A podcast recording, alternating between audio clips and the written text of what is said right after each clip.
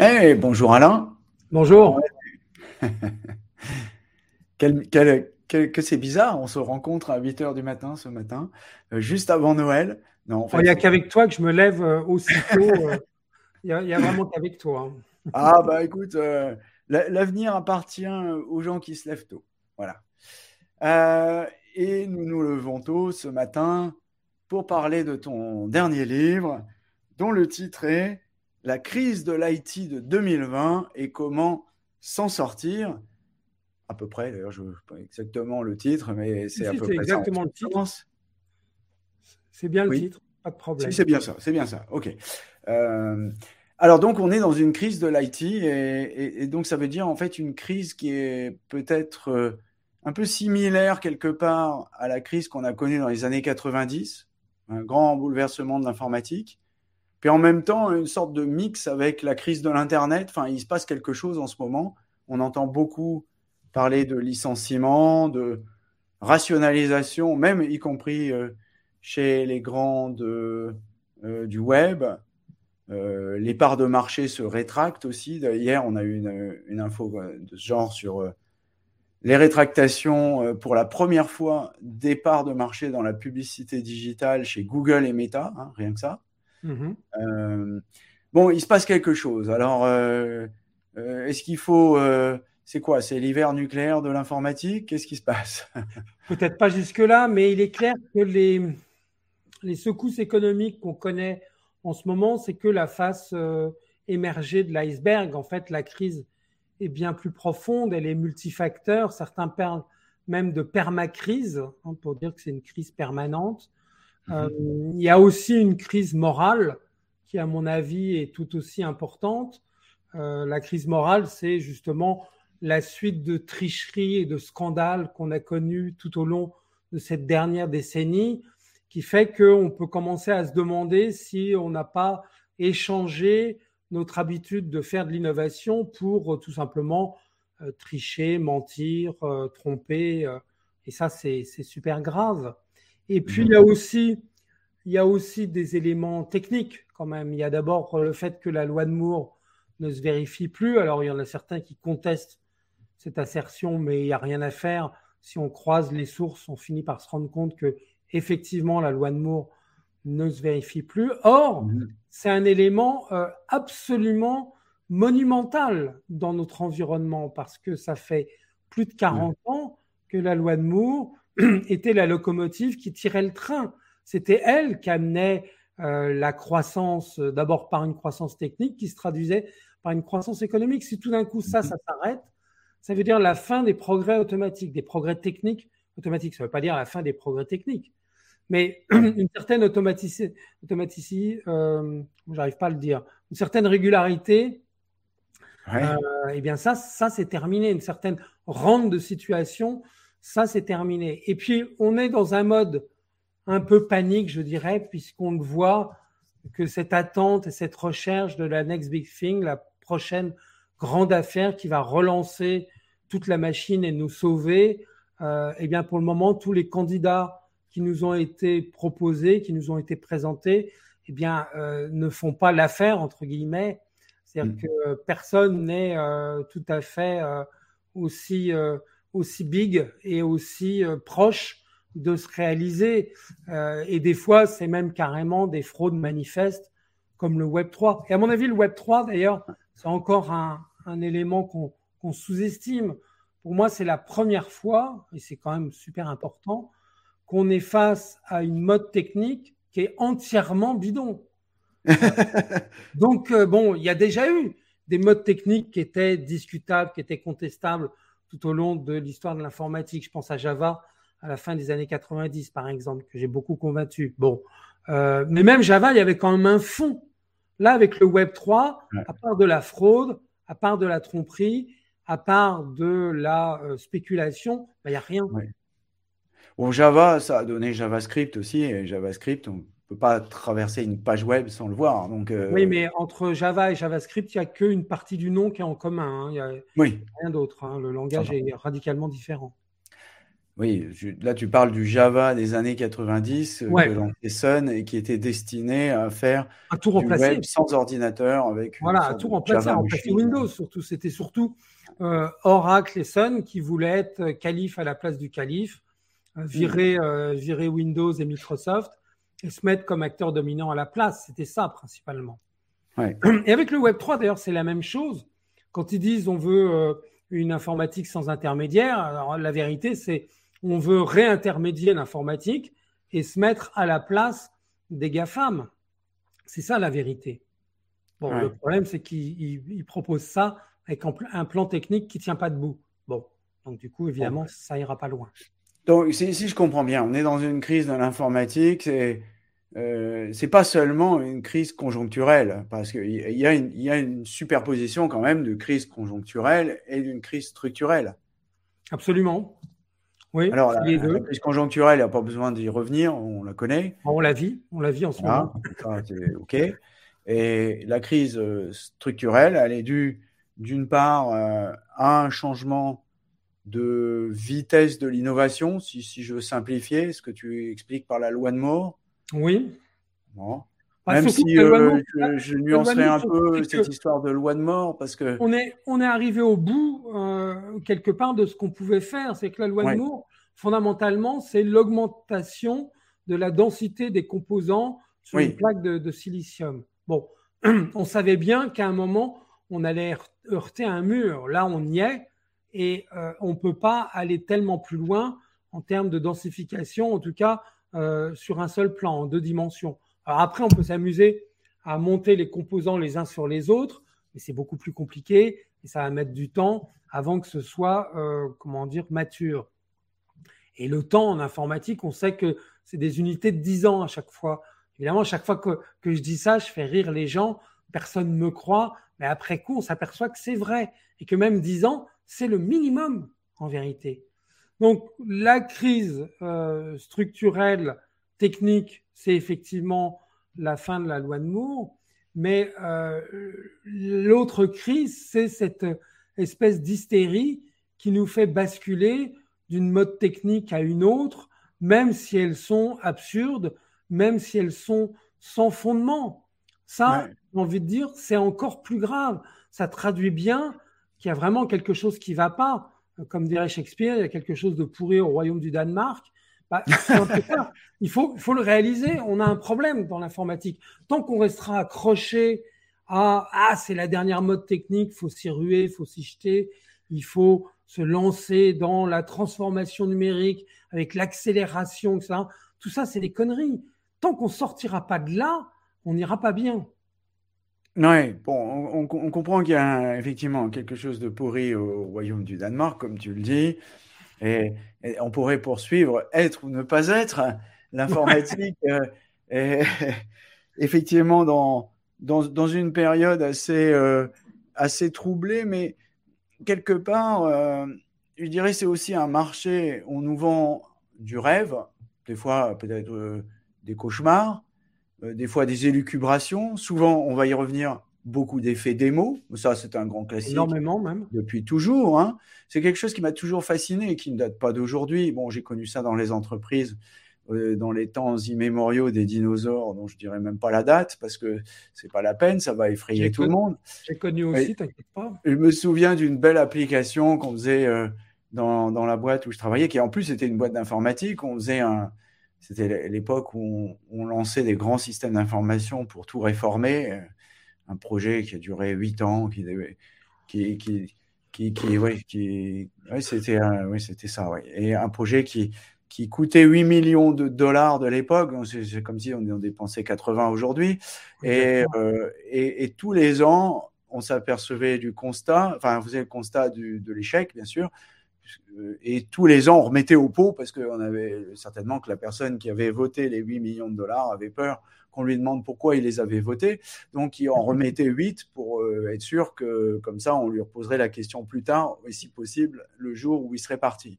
Euh, mais euh, ce qui était fabuleux, c'est qu'au bout des 8 ans, eh bien, il n'y a jamais eu une ligne de code qui a été pissée. On a l'impression de, de, revoir le, Web 3, sauf que le Web 3, là, c'est c'est sur une, une, échelle beaucoup plus large, parce que là, on parle de quelque chose de planétaire, avec une, une sorte de, je dirais, euh, supercherie peut-être, euh, enfin, du moins dans les mots, ce qui ne veut pas dire qu'il n'y a pas rien derrière. Hein. Il y a des choses derrière. Il y a le web Moi, j'affirme qu'il n'y a rien derrière. Pardon? Moi, j'affirme qu'il n'y a rien derrière. Non, derrière le Web 3, il n'y a rien derrière, mais derrière le, euh, je dirais, un renouveau du web autour du, enfin, tout moins d'innovation sur un temps beaucoup plus long avec du, web immersif. là, il y a mhm. des choses qui arrivent. Oh oui, oui, il y a des choses qui arriveront. Qui, arriveront, et, qui mettront, et qui mettront, sont les vraies choses intéressantes d'ailleurs. Oui. Mais, moi, ce qui me fascine, c'est pourquoi, justement, après toutes ces années, parce que l'informatique est quand même quelque chose de vieux, quoi, c'est, hein, ça, ça, quand même 70 ans. Donc, pourquoi on est encore comme des petits garçons à regarder euh, ces, pseudo-innovations euh, sans, esprit critique on, aime les contes de fées, je ne comprends pas. Oui, alors, dans le cas du Web 3, c'est un petit peu différent. C'est pas tellement là le, facteur critique, c'est pas un effet démo, parce que l'effet démo, il n'y en a pas. C'est autre chose, c'est la ruée vers l'or, qui aveugle tout autant. C'est de croire que en allant là-dedans, on va euh, être riche rapidement.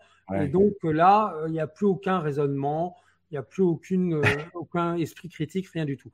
Pour en revenir à l'effet des mots, qui est également une de nos plaies, ça remonte à une, un passé historique déjà un peu ancien. Ça remonte à 1968 avec ce qu'on appelle la mère de toutes les démos, où Douglas Gelbart a montré des systèmes distribués, des systèmes graphiques, l'interface à, base de souris, etc., etc., qui était une démo absolument extraordinaire, très, très, très, très en avance sur son temps, et mhm. qui, effectivement, après coup, s'est réalisé. Et en quelque sorte, l'émerveillement et la conviction que, à partir du moment où on voit une démo convaincante, effectivement, ça va découler sur nos postes de travail, c'est ancré à ce moment-là. Mhm. Et donc aujourd'hui, les gens n'ont pas assez de recul pour faire la différence entre l'effet des mots et la réalité du terrain. Le meilleur exemple, celui que je rabats euh, tout le temps, c'est les voitures autonomes. Il y a une dizaine d'années, on nous disait bon, bah, les voitures autonomes, c'est dès 2016, euh, pas de problème, préparez-vous. Euh, vos enfants ont même plus besoin de passer le permis. Ça, c'est de l'histoire ancienne, c'est réglé. Aujourd'hui, il y a de plus en plus d'articles. Il y en a un euh, publié hier dans l'usine sur l'usine digitale, excellent, excellent, qui fait le point sur l'état euh, de la voiture autonome et qui dit euh, à mots couverts rien avant 2035 pour, pour ce qui est d'une voiture de, de, niveau 4 ou de niveau 5. Ouais. Qui soit, comment dire, homologué pour qu'elles les assurances s'accordent, qui marche pas seulement aux États-Unis mais également en Europe, etc., etc. Donc on, est, on est loin, mais c'est normal. Oui, ça n'a rien, de, choquant. Hein. On n'accorde jamais assez de temps pour que les innovations rentrent dans leur phase de maturité. Or, il n'y a que dans la phase de maturité que c'est effectivement utilisable. Oui. Et là, on est en euh, train de revivre ça, on est en train de revivre ça, hélas, euh, pour l'IA. L'IA, la, la, la, ferveur et l'hystérie s'étaient un petit peu calmées. Et puis avec euh, les programmes d'OpenAI, que ce soit DALI ou euh, GTP3, euh, ChatGPT, etc., voilà, hop, on est reparti dans l'effet démo et dans les réactions hystériques. La réaction hystérique typique, c'est de dire bah, Google, c'est fini, ils sont foutus. voilà, on va faire les recherches avec un, un, chatbot qui nous répondra précisément au lieu de nous envoyer des dizaines de liens, de liens web. Moi, je suis, je suis quand même assez abasourdi de lire ça, parce que imaginez, alors Google un jour évidemment basculera et sera remplacé, renversé, submergé, comme IBM a fini par l'être, comme Microsoft finira par l'être, etc., mmh. etc. Mais c'est pas pour demain, c'est pas pour tout de suite, parce que même si les résultats de Google là sont plutôt en berne, euh, c'est quand même un des géants de notre présent. Ouais, ils ont encore un peu de cash. Ouais. ouais. ok.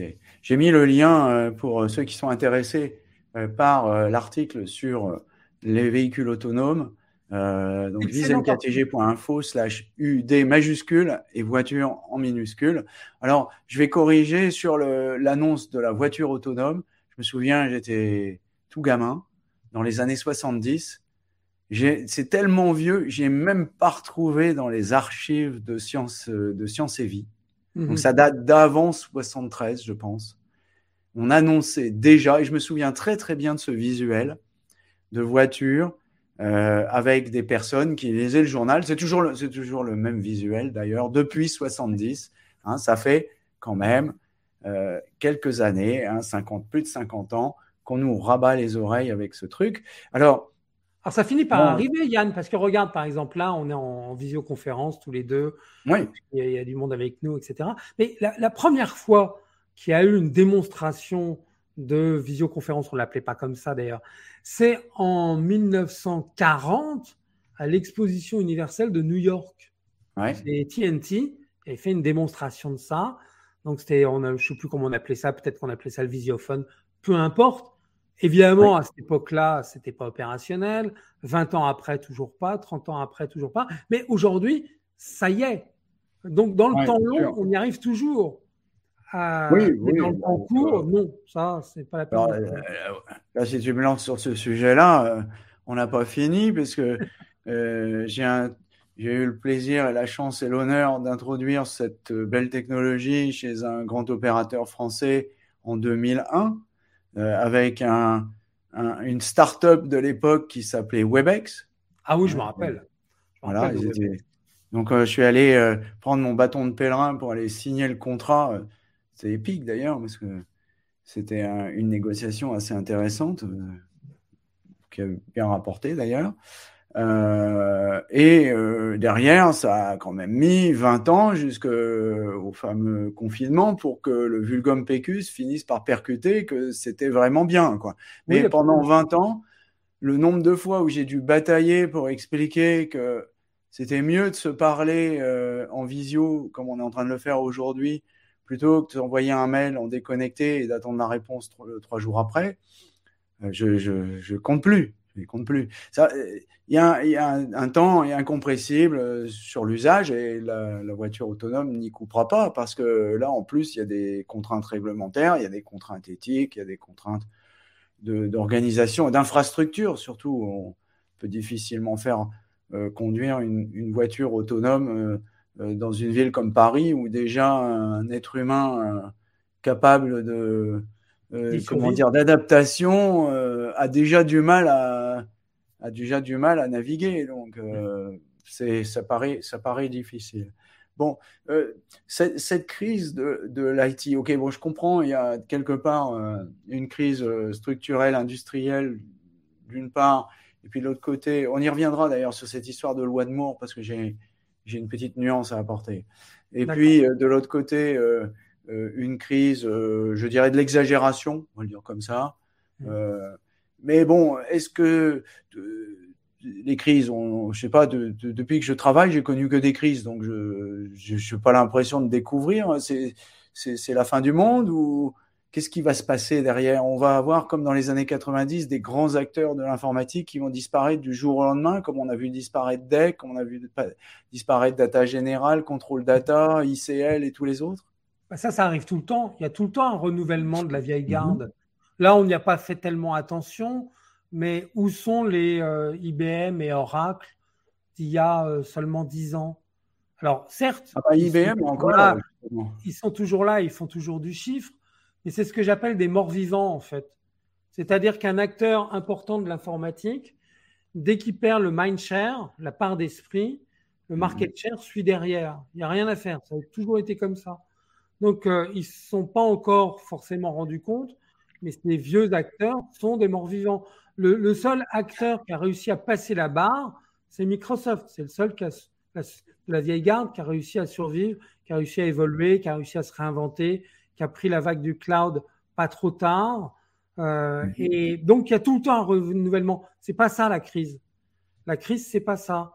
La crise actuellement, c'est deux facteurs. J'y reviens encore. C'est bon l'arrêt de la loi de Moore et puis euh, cette espèce de panique autour de la nouvelle grande affaire qui ne vient pas. Hein. C'est en attendant Godot et Godot ne vient pas. Donc, euh, mais en fait, là aussi, on se trompe de cible parce que, en vérité, notre monde de l'informatique, il n'est pas tout à fait homogène, il n'est pas tout à fait unifié. Il y, a, deux peuples, en fait. Il y a le peuple des offreurs qui, eux, ont intérêt à ce bourdonnement, à ce renouvellement perpétuel, à cette hystérie autour des modes techniques. Et puis il y a le monde des utilisateurs, le peuple des utilisateurs. Mm les directions informatiques ou même les utilisateurs directement sur le terrain. Et eux, ils n'ont pas intérêt à ça, mais ils ne le savent pas. Ils l'ont pas mm. compris. Euh, donc ils se font euh, abuser. Ils se lancent sur euh, la dernière mode, imaginant que ça euh, va leur apporter un avantage stratégique. Oh mon Dieu, combien de fois j'ai entendu cette horrible expression de l'avantage stratégique dans le domaine de l'informatique. Quel mal ça a fait, ça C'est extraordinaire. Donc, perdre du temps, perdre de l'argent, se lance dans des projets bien trop longs, effet tunnel, effet comité, des horreurs absolues qui font qu'on a un taux de mortalité, les, les, projets, les projets longs, c'est un bain de sang absolu. C'est extraordinaire de constater dans les organisations ce qu'elles perdent en se lançant dans des projets trop lents, trop grands, trop ambitieux pour elles. Ne faites pas ça.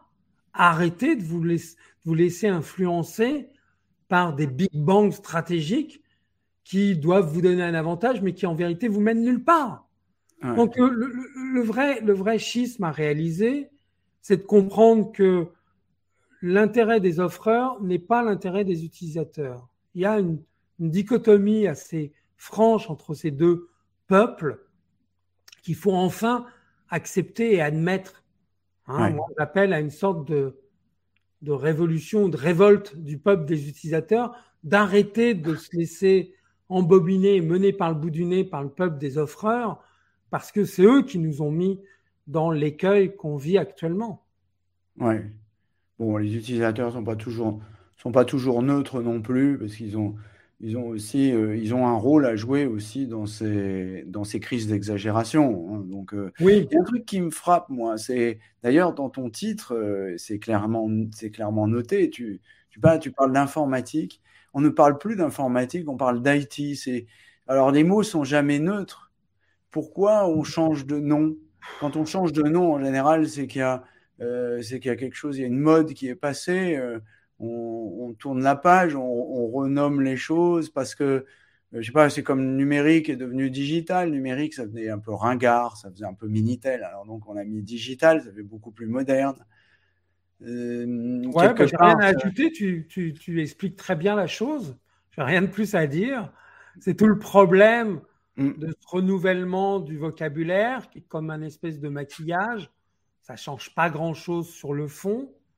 De plus, il faut pas oublier que euh, on est dans un contexte où le niveau global de la société s'effondre. On est face à des gens qui sont de plus en plus abrutis. c'est la réalité. Mm. Euh, alors, ça, je pense que c'est un effet de bord. Non, non, c'est faux, ça. Ça, bah, non, non, il y a de plus en plus d'abrutis qui s'expriment. Non, en fait, c'est même pas vrai d'ailleurs. Il y a de plus en... on voit de plus en plus les abrutis qui s'expriment, on les voit, alors qu'avant on les voyait pas. Au, café du commerce, ils pouvaient parler bêtement, mais on les voyait pas. Maintenant, s'ils se mettent dans les médias sociaux, c'est clair qu'on le voit. Enfin, on le voit euh, encore, c'est même pas dit, mais enfin, on en voit certains. Non, c'est un effet de bord.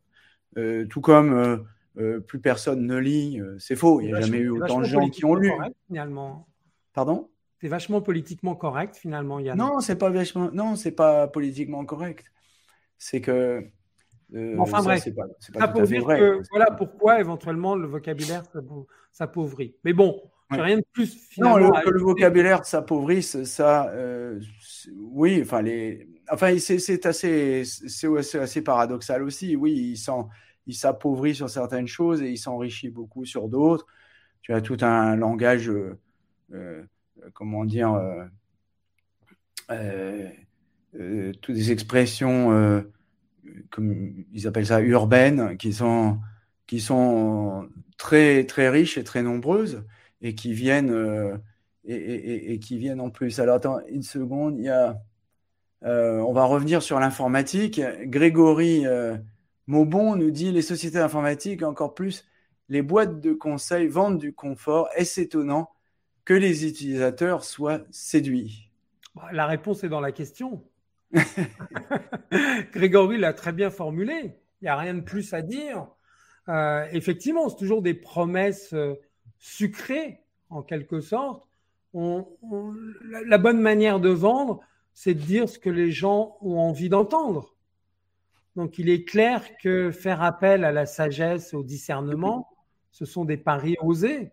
Et pourtant, c'est quand même la seule façon de s'en sortir. Parce que dans, le titre, dans le titre de mon livre, il y a et comment s'en sortir? Parce que je propose quelque chose. Voilà. Alors, un peu de positif. Ouais, un peu de positif. Ce que je propose, c'est ce que j'appelle l'informatique raisonnée. Alors, euh, qu'est-ce que c'est que l'informatique raisonnée? Bah, C'est principalement trois principes. C'est un, euh, arrêter euh, les projets trop longs. Deux, être agile sans dogmatisme. Et trois, euh, arrêter de s'arrimer aux modes techniques qui sont essentiellement nocives. Mm-hmm. On arrive à appliquer ces trois principes. Alors après, bon, l'informatique raisonnée, c'est bien plus détaillé que simplement ces trois principes-là que je résume rapidement, mais on comprend, on comprend l'idée. Hein. C'est mm-hmm. un peu revenir sur Terre, euh, d'utiliser le bon sens et de comprendre que euh, puisque les projets, les grands projets euh, ont un taux de mortalité important, il bon, faut arrêter d'en faire, hein, tout simplement. Bon.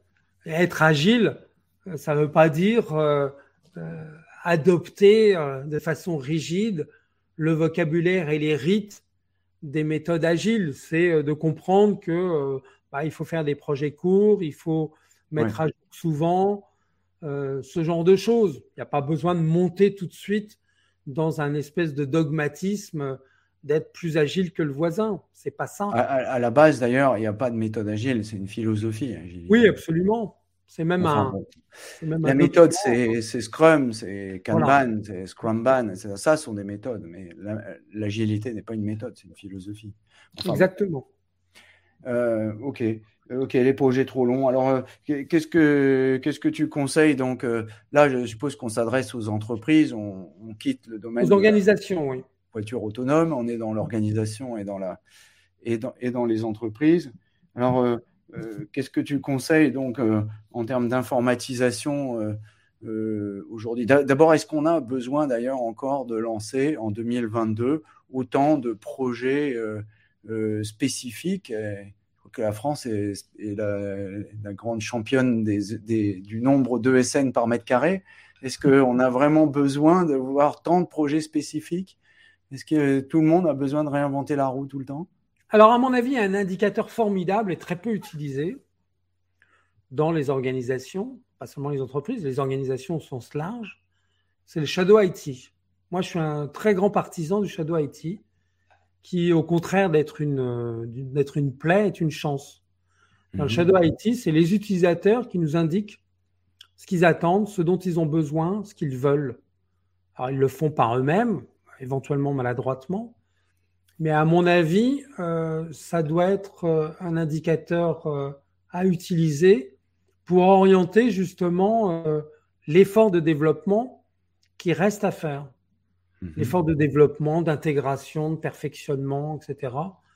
Euh, le Shadow IT, en fait, quand on le voit comme ça, est une bonne chose. Et il faut l'exploiter comme étant une bonne chose.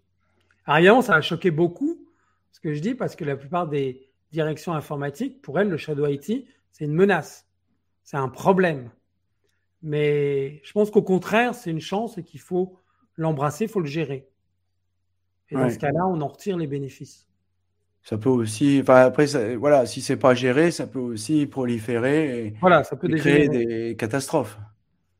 C'est pour ça qu'il faut s'en occuper. C'est pour hmm. ça qu'il faut s'en occuper. Mais être aveugle à ce qui se passe au niveau du Shadow IT, c'est la pire des, des attitudes. Parce qu'on se prive justement de ce que les utilisateurs attendent, réclament et font par eux-mêmes parce que l'informatique de l'organisation est, hmm. entre guillemets, défaillante. C'est là qu'il faut faire porter l'effort. Ouais. Et justement, est-ce que l'avenir de, de l'informatique, pas plutôt euh, de sortir de cette dichotomie qui finalement on n'utilise plus trop ces termes-là, mais qui reste quand même très MOE, MOA, et de, de, travailler dans des équipes pluridisciplinaires. C'est peut-être ton deuxième point d'ailleurs, l'agilité sans dogmatisme, parce que c'est un peu ça l'agilité sans dogmatisme. C'est exactement ça, c'est-à-dire c'est d'associer les utilisateurs au processus de développement à travers éventuellement une nouvelle vague d'outils. On parle beaucoup des outils low-code, no-code. Bon, c'est là aussi une vieille idée, euh, puisque tu as connu, euh, comme moi, les L4G euh, il y a bien longtemps. Ouais. Une, démarche dans ce sens. Mais si justement, grâce au Shadow IT, on, identifie des, tendances, après on peut les mettre en œuvre assez rapidement et de façon itérative en s'appuyant sur les utilisateurs et sur ce type d'outils. Grégory nous dit euh, ah, finalement, la discussion entre DSI et métier, c'est un peu euh, de la vieille, euh, la vieille histoire. Est-ce que c'est vraiment important de rappeler ça encore en 2022 oui, on peut penser que tout ça c'est vieux, mais dans les organisations, quand on y va, on constate que c'est toujours quand même assez présent. Ouais. Donc, euh, moi, je veux bien euh, du passé, faisons table rase. Je veux bien, hein, pas de problème. Mais le passé, euh, souvent, il a, il a, la vie dure. on, retrouve, on retrouve ces éléments dans les organisations. moi, je serais, je serais ravi que toutes les organisations soient auto, autosuffisantes et complètement autonomes et laissent le pouvoir aux utilisateurs avec des outils no-code, en veux-tu, en voilà. Mais on n'en est pas encore là. Ouais. À mon avis. Hein. nous fait, nous fait, une plaisanterie euh, que malheureusement, euh, euh, pour laquelle je n'ai malheureusement pas le, décollage culturel suffisant. Donc, moi non plus. Il faudra, il faudra nous expliquer, Grégory. oui, je pense que cette histoire entre DSI et métier, en fait, on retrouve ça partout on, retrouve ça partout. On a ça aussi entre vente et marketing. À chaque fois, on nous dit non, non, non, mais c'est fini. Euh, maintenant, la vente et le marketing travaillent ensemble. C'est comme mais non, mais non, le métier et, l'informatique travaillent ensemble. Euh, oui, oui, non. Euh, et puis à la limite, moi, je faisais déjà ça il y a 40 ans, mais c'est pas parce que je le faisais que tout le monde le faisait. Et puis il y a plein de gens qui l'ont fait. Et quand on l'a fait, bah, je, chez Unisys, il y avait des exemples euh, emblématique comme ça. Euh, le Santa Fe Railways, euh, c'était un système d'information qui avait été conçu par des, par des utilisateurs et pas par des informaticiens. Mhm. le, le stockage des pièces détachées d'Iberia, entièrement géré sur Mapper, c'était aussi géré par des utilisateurs et pas par des, et pas par des informaticiens. Alors, ça veut, voilà, bon, c'était des gens qui étaient déjà dans cette tendance-là. Euh, Ouais, aujourd'hui, on fait beaucoup de blabla, mais je suis pas persuadé. je suis pas persuadé que ça soit bien meilleur qu'avant, en fait. Mais c'est une bonne question. En plus, l'évolution technique et euh, organisationnelle, elle est très cyclique. C'est-à-dire qu'il y a des cycles euh, et puis il y a des contre-cycles. On revient en arrière. Euh, certaines vieilles idées sont finalement ressuscitées, remises au goût du jour. donc, faut se garder de, faut se hmm. garder de, de, jeter à la poubelle tout ce qui n'est plus à la mode parce que ça revient à la mode.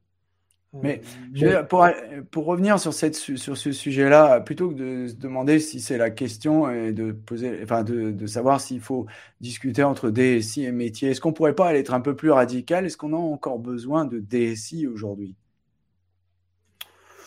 Euh, Oui, parce que par exemple, les mêmes. ouais, mais regarde, euh, avec le cloud, la promesse, c'était externaliser votre infrastructure. Euh, ça va être formidable, ça va être merveilleux et ça va être moins cher. Bon, tu remarqueras que, et tu connais bien, euh, qu'à chaque fois qu'on propose un changement euh, dans l'informatique, on promet que ce sera moins cher et ça l'est jamais. Bon, hmm. peu d'importance. Euh, on s'est aperçu que le cloud demandait à être géré. Mauvaise surprise. Parce que sinon, en fait, c'était bien plus cher. Bien plus cher parce que le cloud a un aspect un peu open bar qui est formidable techniquement, mais euh, laisser couler les robinets, quand on reçoit la facture, on a une mauvaise surprise. Ouais, fameux multi-cloud.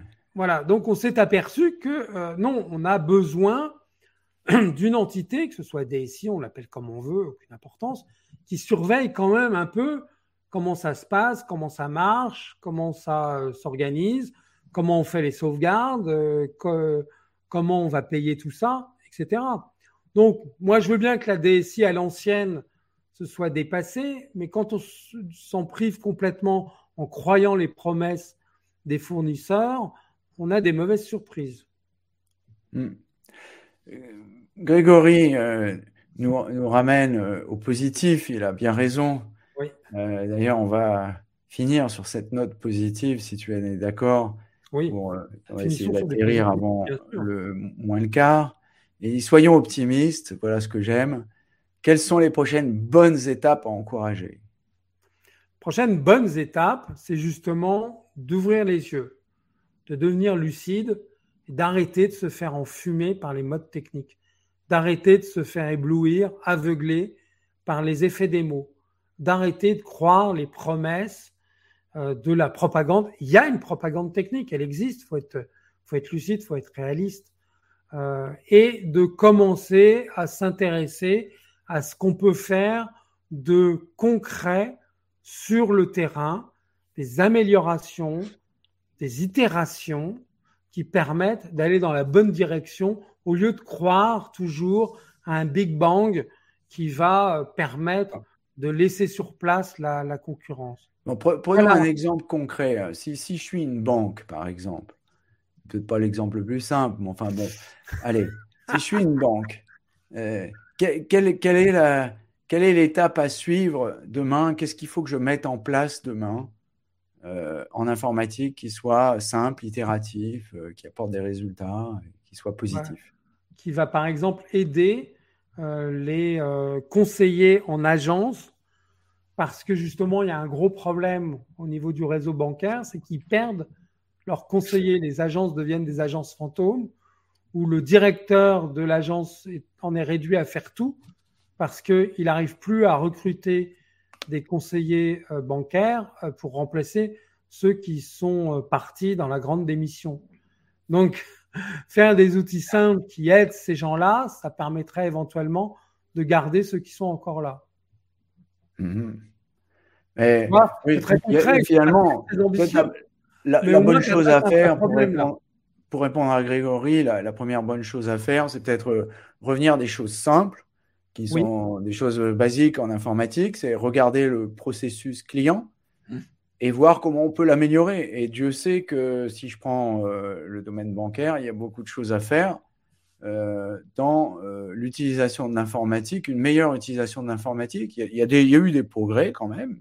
bon, oui, incontestablement, surtout dans le temps long il y en a eu, mais, mais il y a encore des améliorations à apporter, simples, sans aller euh, faire des élucubrations sur la blockchain ou je ne sais pas quoi. Mais bon, euh, quoique, j'en sais rien, il y a peut-être des choses à faire aussi dans la blockchain. Non, mais bien sûr, le gros problème qu'on a aujourd'hui, c'est que euh, trop souvent, la nouveauté technique du moment est promue comme étant tout pour tous. C'est absurde et c'est même dangereux, c'est nocif. Imaginez qu'on va mettre toute l'informatique sur la blockchain, c'est un bon moyen de la bloquer pour un bon moment, sans jeu de mots.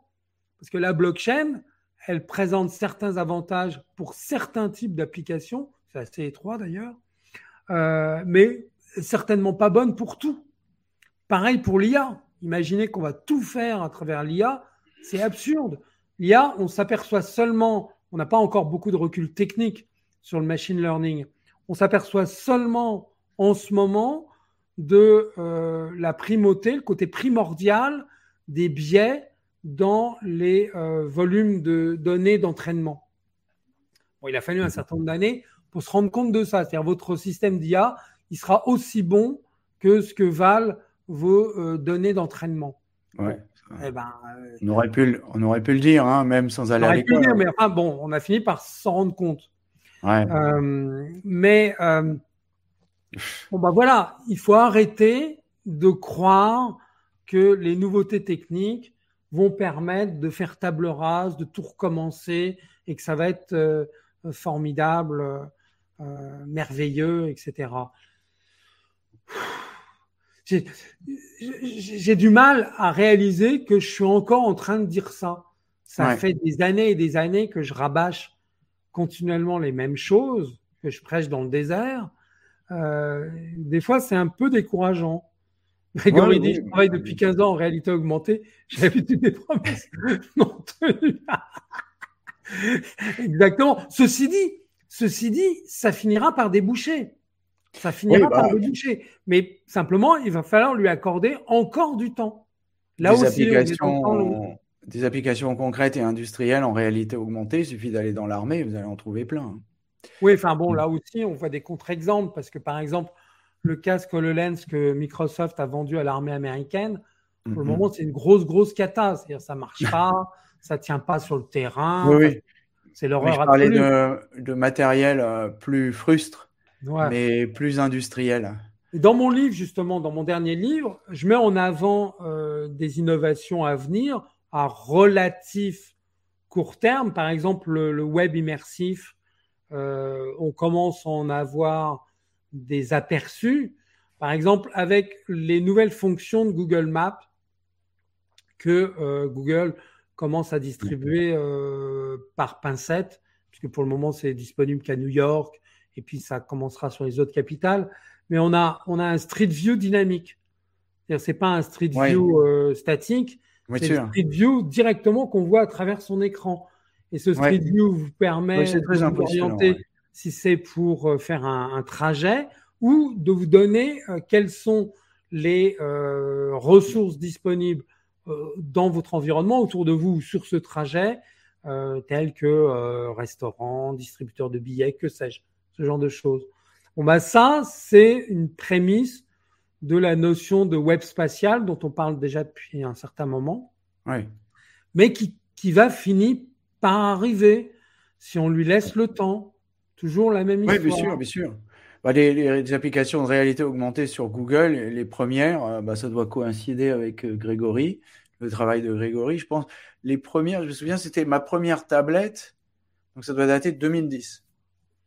Et il y avait une application en bêta sur Google qui permettait euh, de, superposer euh, des informations sur, euh, bah, sur l'image qu'on prenait directement par Google.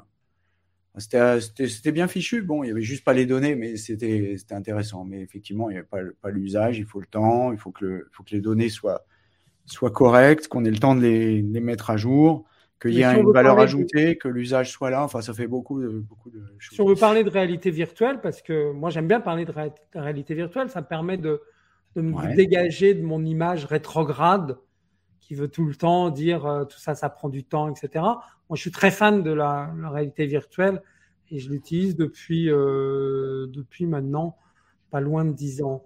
Mais euh, ce que ce que j'ai constaté, c'est que les applications de réalité virtuelle qui fonctionnaient bien dans le domaine du jeu vidéo, par exemple, c'est celles qui étaient conçues dès le départ pour la VR.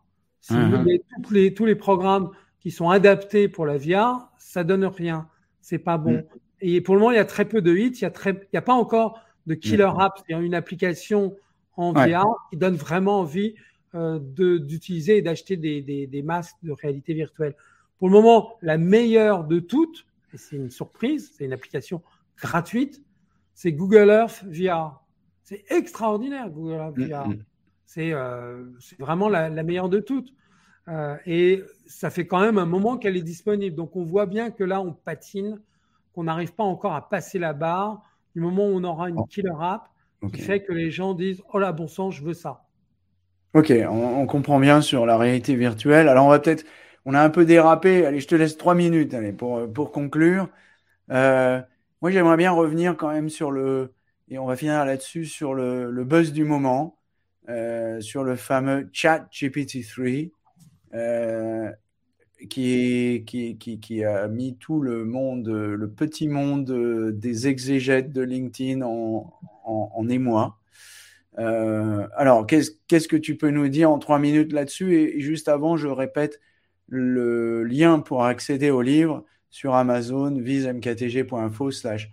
J'ai mis en, minuscule crise IT en minuscule et vous arrivez directement sur la page du livre.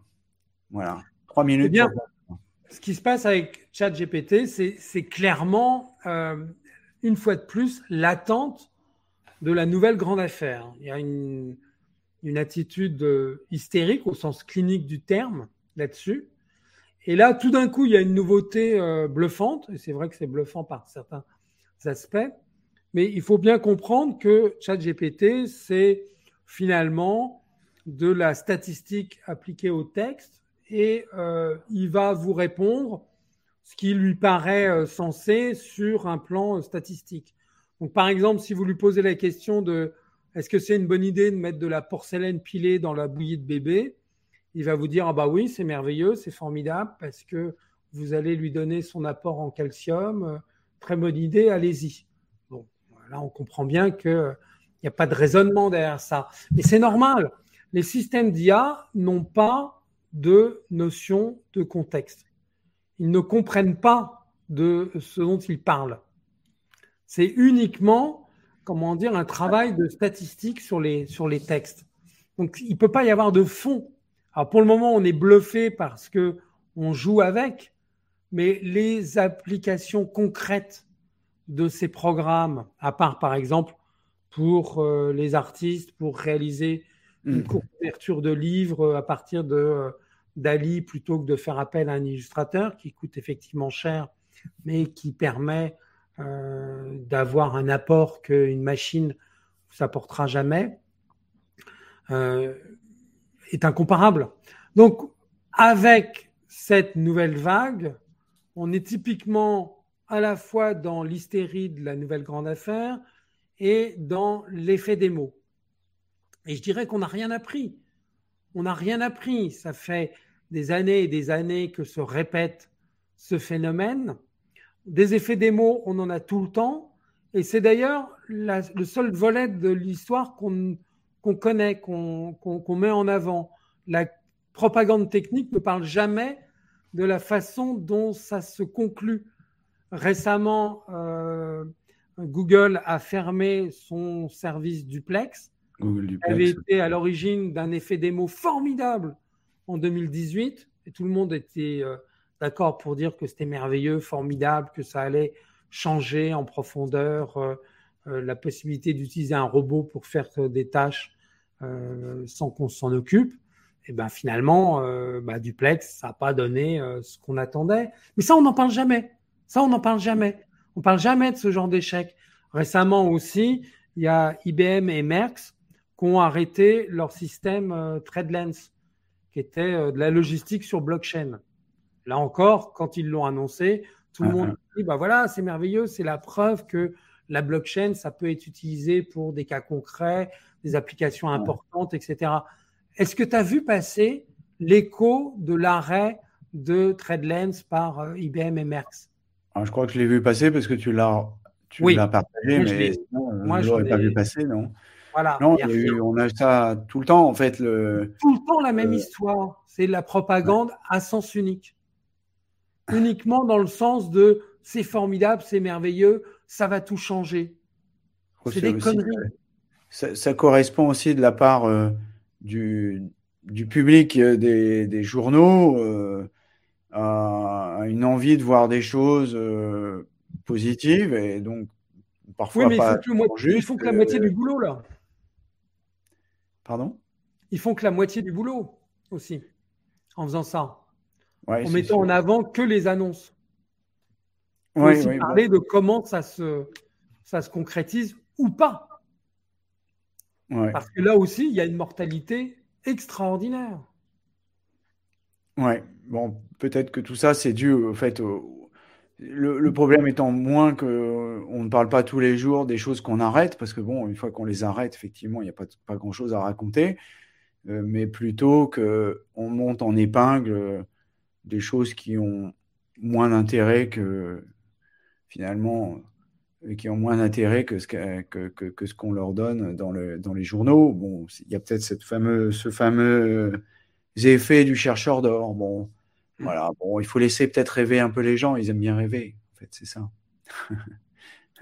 Ou vendre du rêve. oui, enfin, bon. Il n'y a pas forcément de mauvaise intention derrière ça. Ce que je veux dire, c'est que il y a pas, c'est pas une théorie du complot, quoi. Il y a, c'est simplement que les gens ont envie de rêver, quoi. Voilà. Oui, mais enfin bon, on a vu les conséquences aussi. Et là, une bonne conclusion de Grégory, qui a la tête près, du bonnet. Euh, est-ce que vous savez vendre un truc qui ne marche pas? Non, nous, on ne sait pas trop, mais, mais il y a des, beaucoup de fabricants qui savent des technique qui ne marchent pas. Oui, s'y attache, tous les jours. Il y, a, il y a beaucoup d'exemples de trucs qui ne marchent pas et qui ont été vendus, Grégory. Beaucoup, beaucoup. Bien, eh bien maintenant, euh, il est temps de, comment dire, de, de se quitter, euh, Alain, euh, de remercier les auditeurs et surtout Grégory qui été très assidu. Je vous invite donc à télécharger, acheter le livre sur Amazon vismktg.info slash crise IT. tu l'as en papier ou, en e-book Il est disponible en trois formats. Trois formats. Donc, numérique Kindle, euh, relié ou broché, c'est-à-dire euh, broché, c'est couverture rigide. C'est la version luxe, en quelque sorte. Là, là c'est le grand luxe.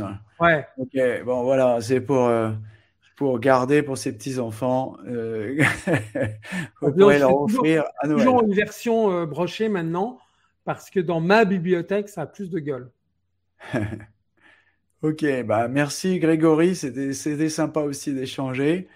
Merci Alain, c'était sympa. Et je précise que j'ai écrit la, la, préface du bouquin. Donc c'est Très bonne préface. C'est également toi qui es à l'origine du titre. Hein.